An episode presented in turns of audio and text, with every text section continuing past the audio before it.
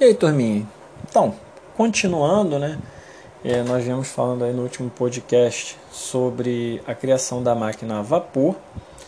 E agora né, nós vamos falar aí sobre as partes, né, os componentes de uma máquina a vapor. O que, que ela tem? Por exemplo, a locomotiva né, a vapor, a famosa Maria Fumaça, os trens a vapor. Ela é basicamente feita de três partes: a caldeira, o mecanismo do motor e o veículo. O que é a caldeira? Né? É onde o combustível queima e vai produzir o vapor de água.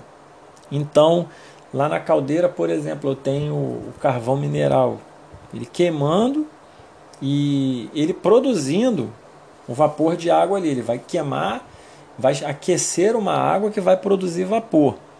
E esse vapor ele vai para o motor e dentro do motor, essa energia do vapor de água, né, essa energia térmica, ela é transformada em energia mecânica. Ou seja, uma energia de mecânica é uma energia que vai ter uma capacidade de realizar movimento. Então, a energia mecânica ela tem energia cinética. Aí você tem um eixo que ele vai se movimentar, uma barra que ela começa a se movimentar, e essa barra ela está ligada às rodas e aí ela vai transmitir esse movimento para as rodas e a locomotiva começa a se deslocar. Então, é, só repetindo, a caldeira eu tenho a queima do combustível, nesse caso do carvão mineral. Você tem ali na caldeira a queima do combustível, a, o aquecimento da água, a produção de um vapor né, de água muito quente, ou seja, com grande energia térmica, que esse vapor vai para o motor e no motor da locomotiva, isso é transformado em energia mecânica, energia cinética, e aí esse movimento, essa energia cinética que é produzida no motor é transmitida por um eixo, por barras de ferro, que vão girando a roda e colocando a locomotiva para funcionar. E por fim você tem a carroceria, né? A carroceria é aquela todos os vagões, a estrutura da locomotiva e você tem as rodas, as caixas de graxa, as molas né, para absorver impacto, os eixos. E essa é a parte, são as principais partes de uma locomotiva a vapor. Né? E depois né, do, do surgimento da máquina a vapor, nós tivemos a, a máquina a vapor foi considerada a primeira revolução industrial. Depois surgiram né, os motores movidos não mais a carvão mineral, mas movidos a gasolina a diesel, ao, mais recentemente ao etanol. Então, o, os motores da gasolina e do diesel eles são de derivados do petróleo. Esses, é, gasolina e diesel são produzidos através do petróleo. Aí foi a segunda revolução industrial. A segunda revolução industrial, quando eu deixo essa questão da máquina a vapor, do carvão mineral, eu passo a utilizar o petróleo, a gasolina. E aí, como que é o funcionamento desses motores? Nesses motores eu não vou ter o carvão mineral para aquecer uma quantidade de água e produzir vapor. Não. Nesses motores, a energia que eu obtenho nesses motores ela vem da queima da gasolina. Então a gasolina lá ou o diesel eles vão ser misturados com ar, é, vai ter uma pressão dentro do motor, uma explosão, pequenas explosões dentro do motor que vão gerar energia. E essa energia, aí sim, ela é convertida em energia mecânica, é energia cinética que faz o carro se movimentar. Então, lá dentro do, do, do motor você tem é, um, umas pecinhas chamadas de pistões que eles ficam indo para cima e para baixo, para cima e para baixo, comprimindo a gasolina e fazendo com que a gasolina, comprimindo e espremendo, né? espremendo, comprimindo a gasolina junto com ar, fazendo com que ocorra explosões. E no momento que ocorrem essas explosões, é produzida uma energia térmica, que depois ela é convertida em energia mecânica e isso é transmitida para as rodas e o carro funciona. Então, eu não tenho mais o carvão mineral produzindo vapor de água. Eu agora eu tenho um combustível que vem do petróleo, que ele vai é, reagir com ar, com oxigênio, vai ocorrer explosão e vai liberar energia para o carro se deslocar. Beleza?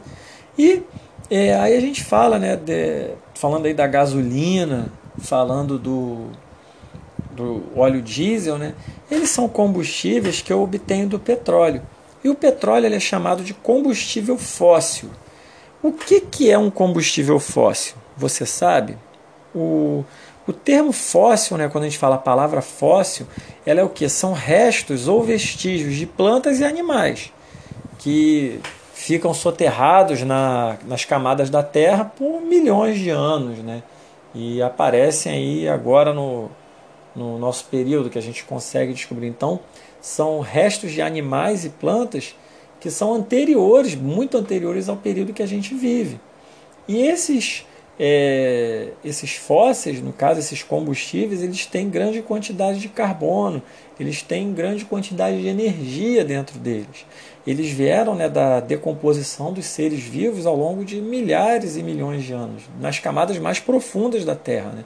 Então lá se preservou um pouco de oxigênio e você teve bactérias que vieram decompondo esses restos de seres vivos e transformando eles em petróleo é, junto com as bactérias, junto com pressão e calor. Então, esses restos de organismos vivos, de plantas e animais, se transformam no petróleo, que é muito energético.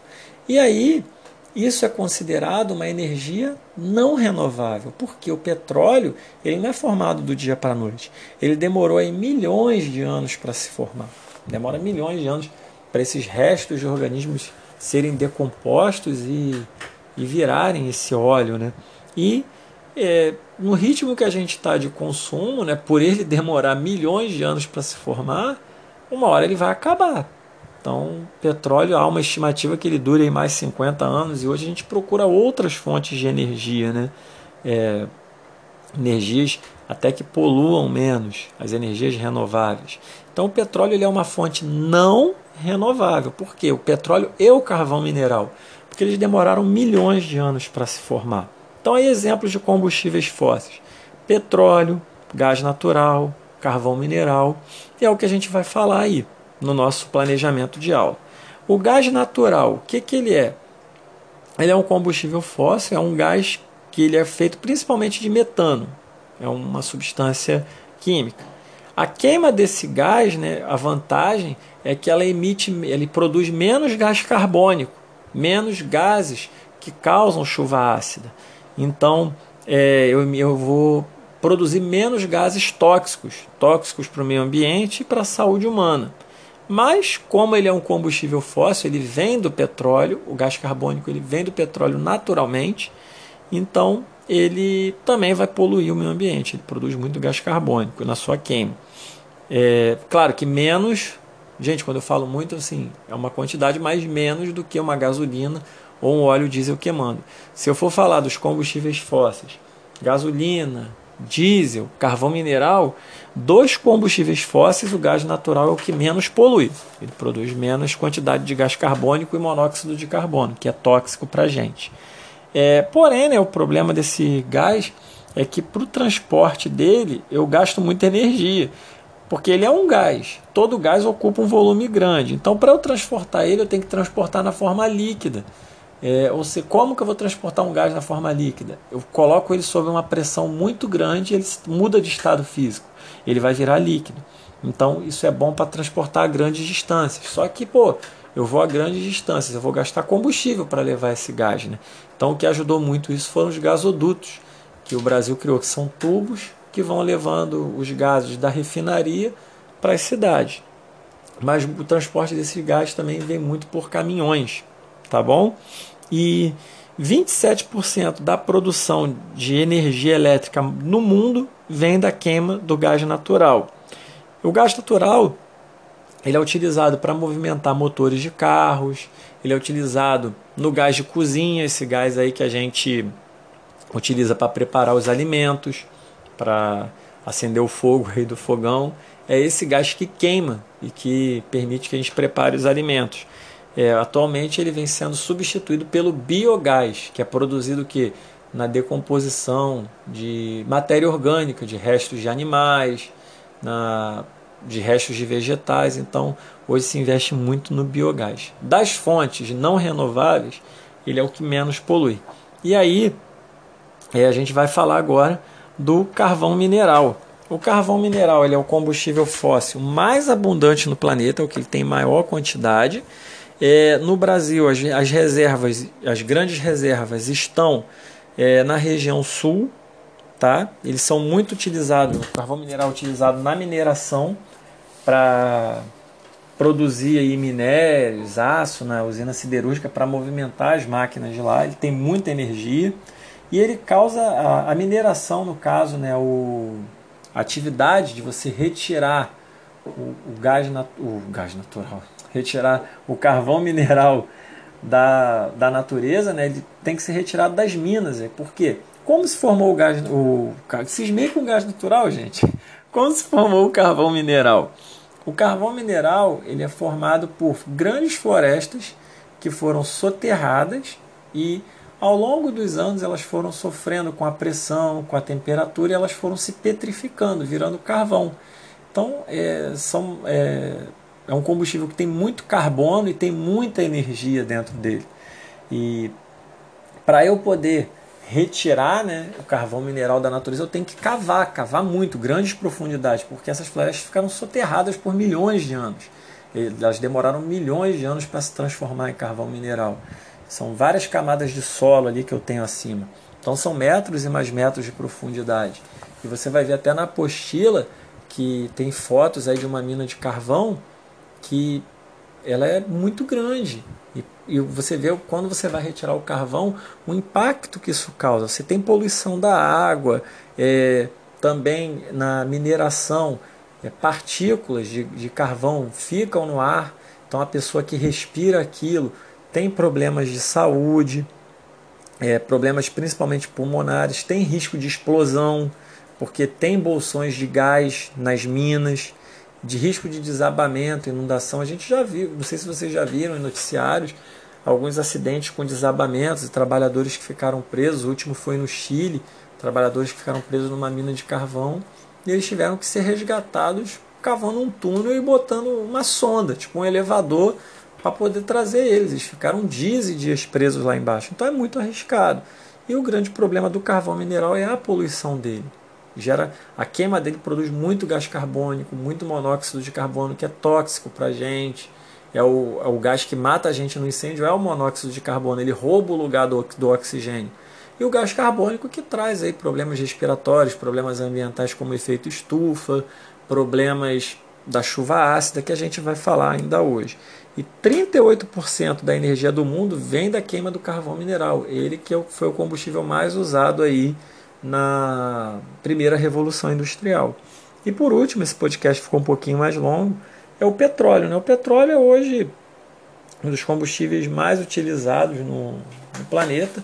O petróleo ele também tem um, ele é um combustível fóssil, ele tem um processo de formação parecido com o do carvão mineral. Do carvão mineral foram florestas que ficaram soterradas, né? No petróleo, no caso, são restos de seres vivos, de plantas que ficam soterrados em grandes profundidades, que vão sendo sofrendo decomposição por bactérias. Você tem a pressão, o calor que vai transformando, junto com as bactérias, esses restos de seres vivos em nesse óleo, no petróleo. E ele é a principal fonte de energia no mundo. Do petróleo a gente consegue produzir vários produtos: gasolina, a querosene, querosene para aviação, o diesel, que vai transformar os motores. Então, assim, a cada temperatura na refinaria que eu aqueço o petróleo, cada temperatura que eu coloco ele, ele me dá uma substância. Por exemplo, a 27 graus, o petróleo ele libera um gás. Aí, supondo, não sei, estou chutando de cabeça assim, vamos supor que se eu aquecer o petróleo a 200 graus, ele vai me dar a gasolina, por exemplo. A cada temperatura que eu aqueço ele, ele me dá um produto.